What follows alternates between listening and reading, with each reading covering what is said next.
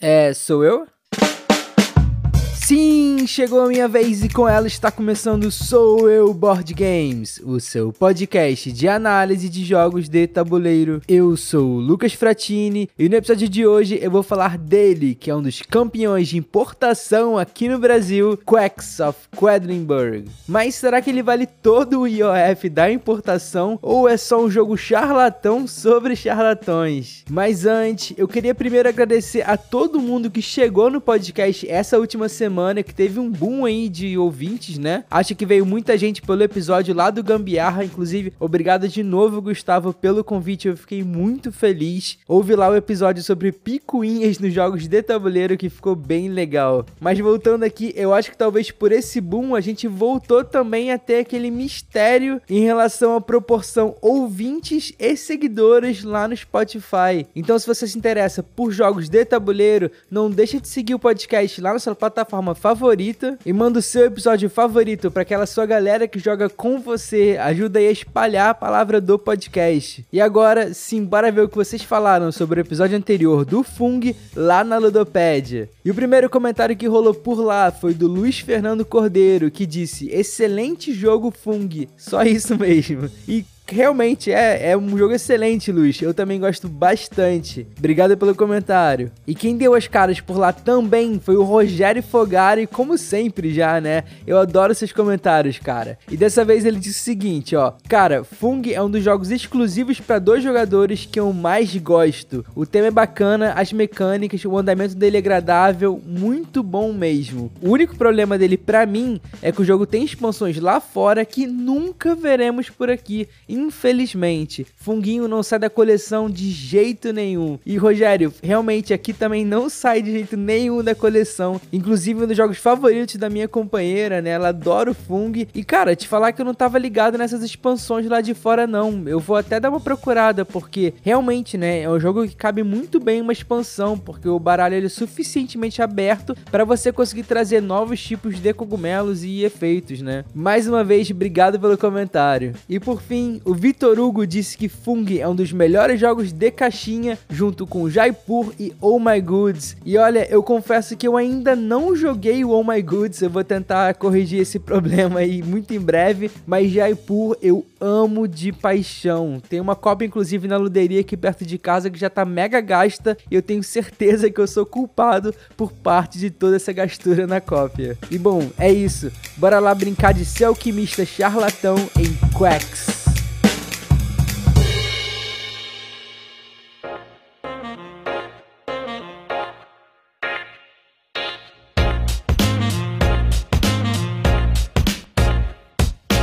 Quacks of Quedlinburg é um jogo do designer austríaco Wolfgang Warsch que apesar de não ter sido lançado no Brasil, venceu o Kennerspiel des Jahres em 2018 e é um dos campeões de importação no Tenda Mia e o amigo Mias, assim, da vida, todo mundo que viaja, ou tem algum amigo que viaja, sempre pede para trazer, esse jogo faz um sucesso enorme no Brasil, mesmo nunca tendo sido lançado oficialmente por aqui, né? E esse jogo receita de poções desastrosas tem peso de 1.95 de 5 no BGG, levinho ó, e roda de 2 a 4 jogadores, com partidas que duram mais ou menos uma hora na primeira partida, mas logo depois cai bastante o tempo quando as pessoas pegam o fluxo das rodadas. E segundo a Ludopédia, são nove as suas principais mecânicas, caramba, mas eu vou reduzir aqui a só duas, ó. Construção de baralhos, bolsas e peças, no caso aqui são as bolsas, né? E force a sua sorte, já que essencialmente no jogo você só faz isso, você força a sua sorte e constrói uma bolsa de ingredientes mais robusta com o mercado. Na verdade, inclusive, eu acho que construir é um verbo um pouco forte para o jogo,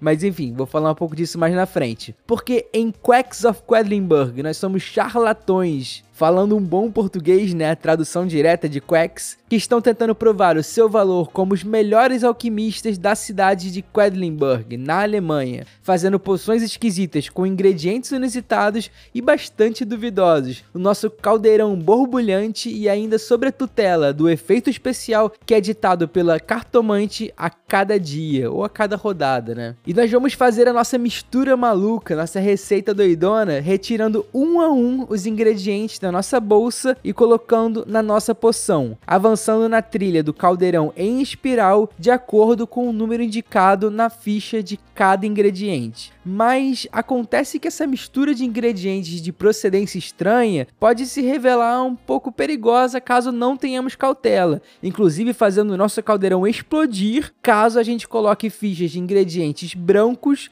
que somem mais que 7 no seu valor total. E se isso acontecer, ferrou basicamente, porque significa que a poção explodiu e nós somos obrigados a parar ali de misturar com mais ingredientes, ou seja, parar de adicionar mais fichas. E por que ser obrigado a parar de adicionar mais fichas é ruim, né? Acontece que o mais longe a gente conseguir chegar colocando essas fichas de ingredientes no caldeirão, mais distante também nós vamos avançar nessa trilha em espiral das bolhas, né? E dependendo da posição onde escolhermos parar, a gente vai ganhar pontos de vitória, dinheiro imaginário para comprar mais ingredientes ou até mesmo um rubi valioso, segundo as informações presentes na bolha seguinte, aquela que a gente decidiu parar, né? Por Porém, caso seu caldeirão exploda, você não vai poder usar os dois benefícios principais, o dos pontos e do dinheiro, sendo obrigado a, na verdade, escolher apenas um deles para realizar na burocrática fase seguinte, o que pode ali ao longo do jogo te dar uma certa desvantagem. E beleza, então, como que funciona essa fase depois do caldeirão? Essa que eu comentei até que já é meio burocrática, né? Depois que todo mundo decidir parar ou explodir, a gente vai fazer uma sequência de ações indicadas pelo próprio tabuleiro central. Primeiro, o jogador mais à frente na trilha do caldeirão, aquele que foi mais longe, vai rolar um dado que vai poder dar algum tipo de benefício. Beleza, essa é a primeira coisa. Em seguida, nós vamos resolver os efeitos dos ingredientes de mariposa, fumaça e aranha. Resolveu? Show. Aí então, depois, quem para um espaço que poderia dar um rubi vai receber aquele tal rubi. Maravilha. Então, finalmente, vamos para a fase de compras no mercado, onde podemos comprar até dois ingredientes novos, duas fichas de ingredientes novos, desde que esses ingredientes sejam diferentes entre si, não pode comprar do mesmo lugar. E muita atenção aqui, porque o tal dinheiro invisível que você ganha, ele não se acumula ou dá troco. Então ganhou, gastou. Show, perfeito. Aí para encerrar, a gente vai escolher renovar o frasco estabilizador ou avançar uma gotícula na nossa trilha de bolhas do caldeirão, que vai dar uma vantagem pra gente. A gente vai começar como uma casa na frente, pelo custo de dois rubis. E na real, assim, eu acho que eu tô até esquecendo algo, mas resumidamente, isso se repete por nove rodadas, onde algumas delas, novos ingredientes, vão ficar disponíveis no mercado, e inclusive mais para frente, uma outra ficha branca explosiva vai ser adicionada à sua bolsa para dificultar um pouco ali a sua forçada de sorte, né? E no final do jogo, ganha quem faz mais pontos com toda a sorte e azar que acontecer ao longo da partida. Porque essencialmente, Quacks é um jogo jogo sobre isso, é um jogo sobre forçar a sua sorte. Mas mais do que isso, é um jogo sobre a ilusão de que você está efetivamente construindo algo e influenciando as suas jogadas enquanto você faz isso, enquanto você força a sua sorte. E parece estranho, né? É que eu acho que tem algo muito delicado quando se fala de um jogo como Quacks, porque na verdade o Quacks é um jogo que se esconde na sua sorte e na sua randomização assumida, assim, para criar de certa forma uma autodefesa defesa. É tipo uma bolha de proteção para si mesmo que se reduz às vezes só ao ame ou odeie. E que eu acho que é muito perigosa quando a gente vai fazer análise de jogos de tabuleiro. Esse nivelamento absoluto que a gente faz quando o jogo tem uma sorte pesada, sabe? Quando o jogo gira em torno disso. E eu acho que nessa cultura, no nosso nicho, né, isso acaba sendo ruim para ambos os lados. Porque quando o jogo tem um pouco de sorte, as pessoas já reclamam nessa fantasia de um mérito igual para todos, né? Que pelo amor de Deus é, é, quase bobo assim achar que um jogo de tabuleiro é só mérito. Ou pelo outro lado, quando o jogo é muito baseado na sorte, como Quacks, as pessoas já usam isso como atestado para você não poder criticar ele,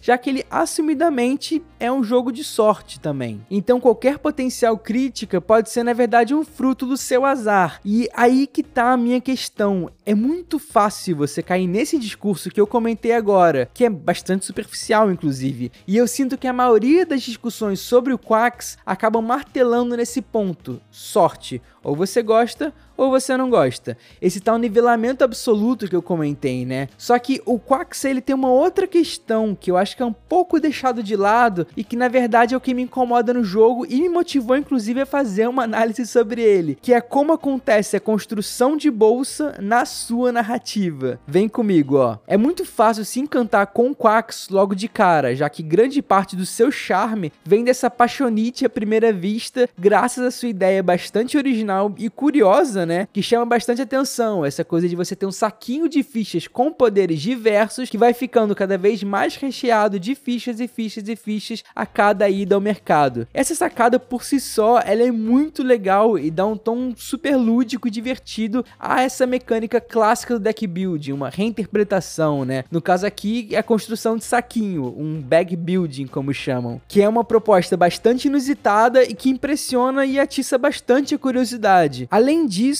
essa aposta dele de trazer na sua narrativa uma feira medieval europeia, que é um lugar assim meio comum e até batido nos jogos modernos essa época, né? Só que na verdade você jogar uma lente ali do charlatanismo ao invés dessa sisuda monárquica e super séria que a gente está acostumado a ver nos euros, já dá um tom bem descontraído que contagia e envolve até mesmo jogadores mais exigentes desse gênero. Nesse sentido, é muito legal ver também como que a narrativa de Quax trabalha esses personagens, né? Incorporando, por exemplo, o baralho de eventos da cartomante como algo tipo a sorte da rodada, além de outras pequenas sacadas bem inspiradas, na verdade, que ajudam a compor esse universo todo do charlatanismo, como o uso de uma fichinha de rabo de rato como medidor ali de quem tá na frente ou atrás no jogo, um tipo um catch-up, né, que vai compensar essa diferença entre o primeiro e o último jogador, ou ainda o seu próprio tabuleiro individual, que é como se fosse uma mesa de trabalho com seu caldeirão e ainda tem um espacinho ali, um potinho para você colocar os seus rubis, além do próprio antídoto estabilizador ser também um tokenzinho, né, que você vira e esvazia ele no seu caldeirão. Quax é realmente uma narrativa muito rica e super coesa que desvia o olhar dos castelos e tavernas para o povo malandro da rua e cara, faz isso muito, muito bem. Porém, isso que eu falei é só uma pequena fotografia do que é sua narrativa, né? Do que, que é o jogo. Porque quando ela começa a avançar e mostrar todos os seus movimentos, essa ótima fotografia estática se revela, na verdade, uma grande ilusão. E isso não se dá pelo peso enorme que o fator sorte tem por si só, mas sim pela forma que a sua construção de bolsa se relaciona com ele e cria essa ilusão de que você está avançando nessa narrativa, se desenvolvendo e ficando mais robusto por decisões suas, como uma consequência direta ali do que você comprou no mercado, ao invés de, na verdade, ser um próprio mérito do sistema do jogo que está ali acontecendo, independente do que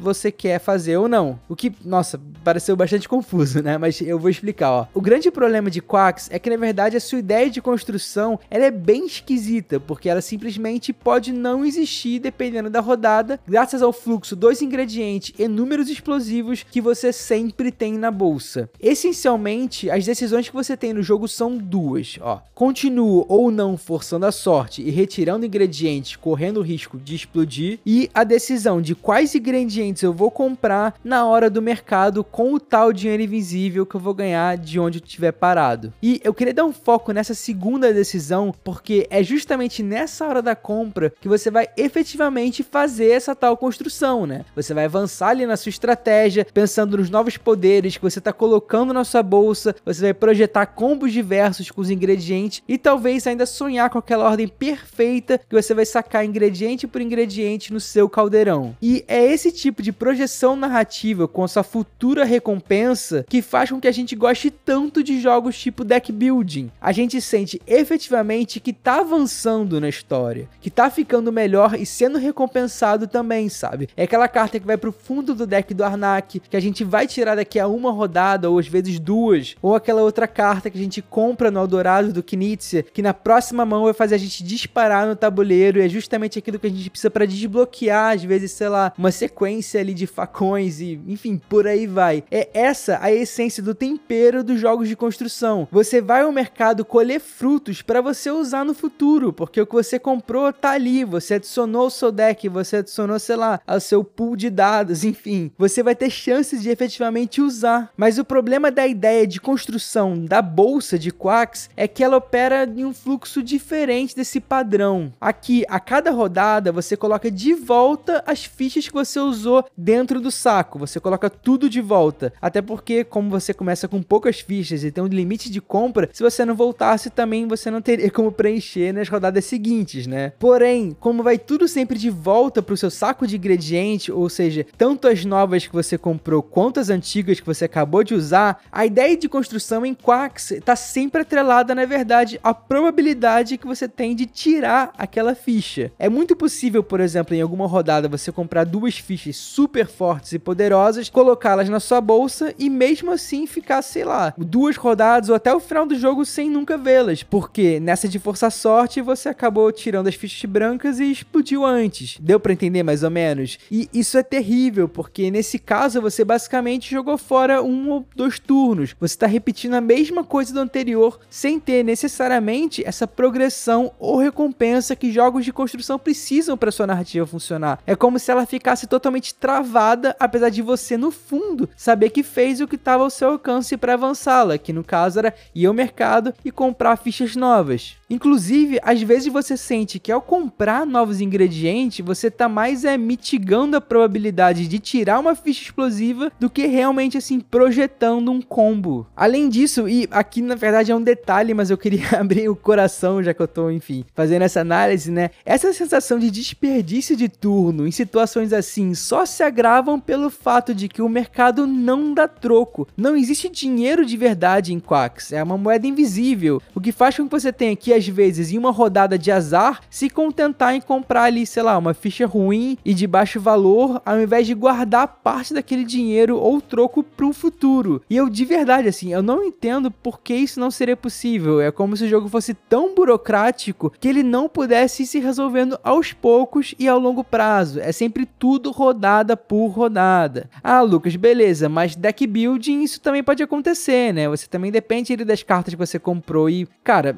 né, mas mais ou menos, vamos lá, vem comigo de novo, ó. Esse tipo de fato que eu tô comentando do Quax é diferente de quando você tem um deck de cartas que você embaralha e você pode ter aquela carta que você tanto queria, sim, por último. E a diferença aqui é que você tem a consciência de que aquela carta tá lá e que uma hora ela vai sair. O que na verdade está sendo posto à prova da sorte é o tempo. E um outro exemplo, assim, fora do âmbito das cartas e uma comparação assim mais direta, que inclusive é bastante perpetuada pela cultura dos jogos tabuleiro moderno modernos, e desculpa Gustavo do Gambiarra, eu vou fazer uma comparação aqui, é muito mais forte que eu. Eu queria trazer o jogo Cubitos, por exemplo, que é um jogo que mantém a mesma essência de forçar a sorte que o Quax tem, com um sistema próprio de construção e compra no mercado a cada rodada, só que diferente de fichas, ele utiliza dados. Apesar de ter alguns pontos muito parecidos com o Quax, o Cubitos ele utiliza de um sistema de escolha de quais dados você vai rolar naquele turno, além de uma adaptação desse ciclo clássico clássico de deck build, né, onde você tem tipo um descarte assim com muitas aspas e os dados disponíveis que você vai poder jogar naquela rodada, que ajudam a criar essa narrativa de progressão e avançar da sua maquininha de poderes. E agora o óbvio que você pode pensar de novo: "Ah, mas são dados, tem construção, mas assim, você tá rolando do mesmo jeito". E sim, você pode rolar super mal e dar azar, mas a diferença é que ao invés de você comprar uma ficha de ingrediente que se mistura todo o blocão assim que já rolou dos outras rodadas rodadas, você compra efetivamente o dado com o poder e na sua vez você escolhe quais dados jogar de acordo com os disponíveis e as regrinhas. Você monta ali a sua sorte de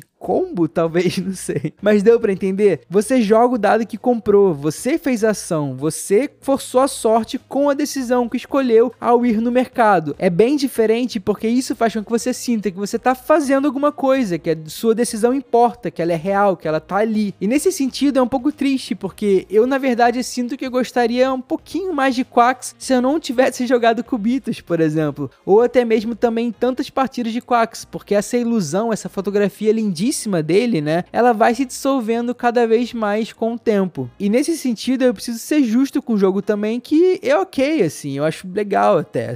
Muito fácil falar isso depois de reclamar tanto, né? Por exemplo, eu acho que a sacada do estabilizador, ela é bem interessante para você conseguir mitigar a sorte um pouquinho e que também alguns combos imaginários são legais, como por exemplo aquele que se você for o único que tiver aquela ficha no seu caldeirão entre todos os jogadores, você ganha uma recompensa, um poder, um benefício específico, né? Que vai obrigar os seus oponentes também a comprar aquela ficha para eles poderem ali aliviar um pouco os seus benefícios, né? Mas eu acho que o Quax talvez tenha o seu valor quando, sei lá, a sessão peça um jogo que vai enganar todo mundo e nivelar todos na mesa através dessa ilusão de que tá efetivamente acontecendo algo ali, né? E nisso até tem uma sensação que me incomoda muito em Quax, que rolou até mesmo na vez que eu ganhei a partida, que foi que eu senti que na verdade eu não fiz muita coisa para isso não. O jogo meio que ganhou por mim, aconteceu só. Porque todo mundo ali tinha boas fichas e tinha poderes muito bons, mas por um acaso eu ganhei. E eu até tinha dois pontos para falar aqui na pauta sobre o jogo, que era a sensação tátil das fichinhas de papelão. E um jogo que basicamente o que você faz é tirar fichas de um saco, né? Além dos meus dois centavos sobre a expansão das bruxas, mas cara, tô gravando essa análise são 1h40 da manhã e ainda tenho que editar de segunda para terça-feira, né? Então eu acho que a gente pode continuar essa discussão lá nos comentários da Ludopédia. Porque o que talvez seja mais doido aqui é que todos os exemplos que eu dei podem não fazer o menor sentido para você que já jogou Quacks, porque ele é sim essa narrativa doidona onde a sorte tem um peso fundamental na sua diversão, mas o seu problema não tá nela, mas sim na forma que a sua narrativa trabalha a ideia de construção e progressão da sua bolsa atrelada a ela.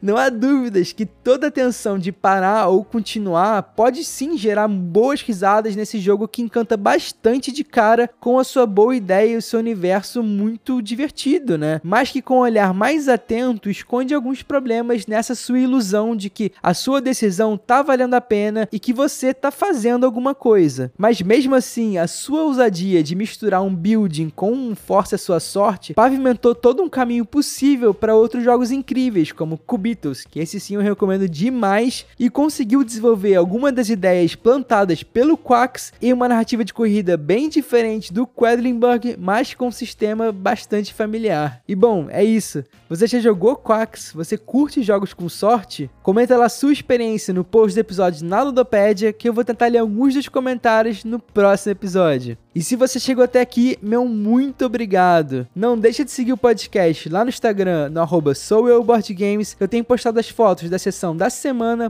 por lá também. E antes que eu me esqueça, apesar de todo esse nivelamento absoluto, você tem todo o direito de estar errado. Um beijo até a próxima.